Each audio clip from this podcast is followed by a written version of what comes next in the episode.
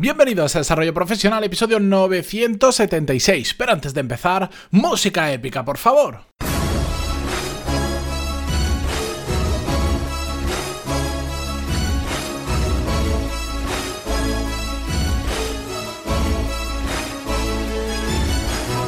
Muy buenos días a todos, yo soy Matías Pantaloni y esto es Desarrollo Profesional, el podcast donde hablamos sobre todas las técnicas, habilidades, estrategias y trucos necesarios para mejorar cada día en nuestro trabajo.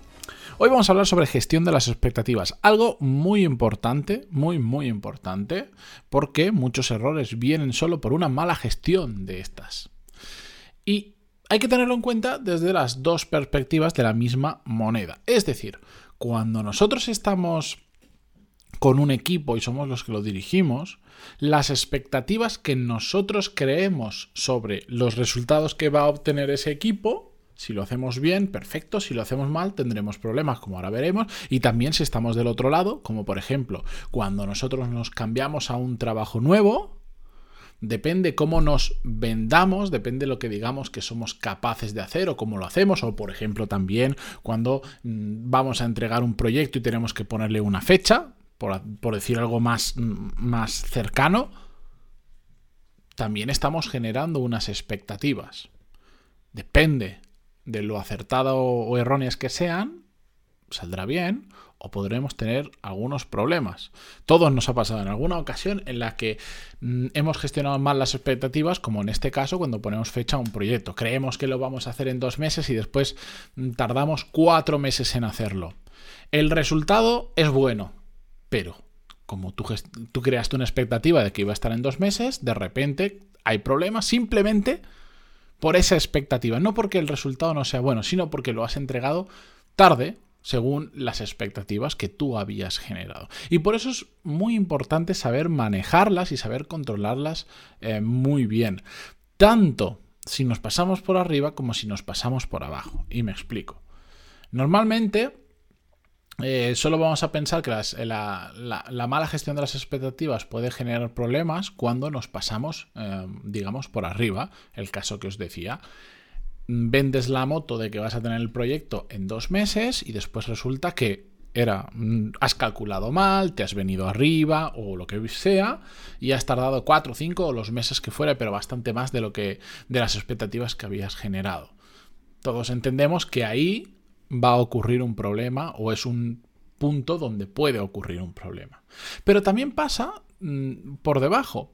Si nosotros generamos unas expectativas muy bajas sobre lo que somos capaces de hacer o lo que nuestro equipo es capaz de hacer, es probable que no vendamos bien lo que estemos intentando vender. Puede ser nosotros mismos en una entrevista de trabajo, nosotros mismos cuando queremos posicionarnos para gestionar eh, un proyecto o cambiar de departamento o, tener una responsabilidad nueva, etcétera, etcétera esa gestión de las expectativas, porque esto lo he visto, hay personas que dicen, bueno, yo mm, no, vamos a poner el mismo caso, que es que se entiende muy fácil, el de gestión de proyectos.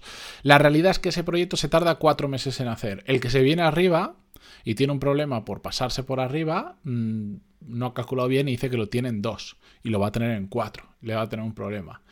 Y después está el que dice, ojo, yo sé que esto puede ocurrir, no voy a ser tonto, no me voy a pegar un tiro en mi propio pie, yo sé que lo puedo tener más o menos en cuatro, por ejemplo, voy a decir que se tarda ocho y así entonces, ya me puede ir mal, que siempre lo voy a entregar antes de tiempo. Siempre está el espabilado, que no es que se deje un margen de error lógico y razonable, sino que juega con eso, sobre todo cuando está trabajando en cosas que a quien le genera las expectativas no entiende de lo que está haciendo.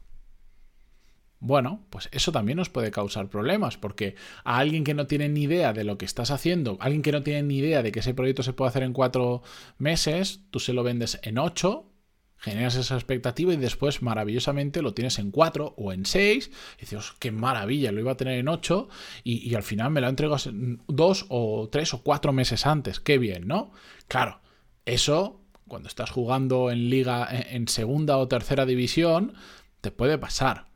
Si tú juegas de esa manera con gente realmente buena, con gente que está en primera división o jugando a la Champions League, te van a decir, pero tú te crees que yo soy tonto Si yo sé que eso se tarda en hacer cuatro meses porque lo he hecho 30.000 veces antes. Y eso también nos puede generar problemas. Porque cuando jugamos con gente más inteligente que nosotros o que se ha pegado lo mismo que nosotros, esas cosas se detectan a la legua. Y a mí me ha pasado, yo he estado en reuniones donde cuando escuchas hablar a la otra persona, yo no he podido evitar pensar, decir, este tío se cree que somos tontos. Se cree que no hemos hecho nada de esto y nos está diciendo que esto se tarda ocho meses y nosotros sabemos perfectamente que se tarda cuatro. Lo que está haciendo es generar una expectativa tan baja que siempre, siempre, siempre, por mal que lo haga, la va a superar por lo menos en cuanto a plazos de tiempo. Y eso también genera problemas, porque eso va a hacer que muchas veces no puedas vender un proyecto porque en este caso que os digo yo, tengo el ejemplo en la cabeza, no se contrató a la empresa que tenía que hacer el proyecto porque nos dio muy mal feeling. Cuando escuchamos eso dijimos, uy, estos no la están intentando. O son muy malos y no tienen ni puñetera idea de lo que están haciendo porque creen que se tarda ocho meses en hacer cuatro, o nos están intentando mm, colar esta. Entonces no nos sentimos a gusto y no trabajamos con esa empresa. Por eso es tan importante gestionar las expectativas y saber mm, realmente cuándo nos estamos columpiando por arriba o por abajo. El tema de las expectativas lo podemos llevar, por supuesto, también a nuestra vida personal, pero en nuestra vida eh, profesional yo creo que tiene sobre todo muchísima más eh, relevancia, sobre todo porque trabajamos, nuestro trabajo al final, en la gran mayoría de casos, es trabajar con personas, clientes, proveedores, jefes, compañeros y saber crear las expectativas correctas es un ejercicio de también de sinceridad en muchas ocasiones, de saber hacer tu trabajo bien, de saber calcular el tiempo que tardas en hacer las cosas o, lo que sea, y, y, ser más transparente con la gente. No, no, a mí esos juegos de como yo sé que tardo cuatro o digo ocho y no tienen ni idea, va a colar y siempre voy a quedar bien, a mí esas cosas pues, no me gustan ni, ni me gusta que me, me las intenten colar. Otro problema que genera la mala gestión de las expectativas y que lo he visto en muchas ocasiones es cuando contratamos a personas. Eh, pasa mucho que tenemos una expectativa sobre la persona que hemos contratado muy superior a la expectativa que tiene esa persona sobre el trabajo que va a empezar a hacer. O dicho de otra forma, estamos desalineados. Tú contratas a una persona para que haga algo de una determinada manera o a un determinado nivel de resultados y esa persona no está preparada. O lo que es más probable, esa persona ni siquiera conoce cuáles son tus expectativas. E imaginaros cómo sale eso cuando ni siquiera sabe cuáles son tus expectativas. Por eso siempre es muy importante cuando contratamos personas o cuando trabajamos en un equipo determinado y los gestionamos nosotros, que seamos muy claros en qué es lo que queremos conseguir, cómo se tienen que hacer las cosas, cuáles son los resultados finales que se tienen que obtener, etcétera, etcétera. Porque cuando estamos haciendo eso, lo que estamos haciendo es mm, poner digamos, en conocimiento de todo el mundo cuáles son nuestras expectativas, qué es lo que esperamos recibir a cambio de un proyecto, de un trabajo, de unas horas o de lo que sea.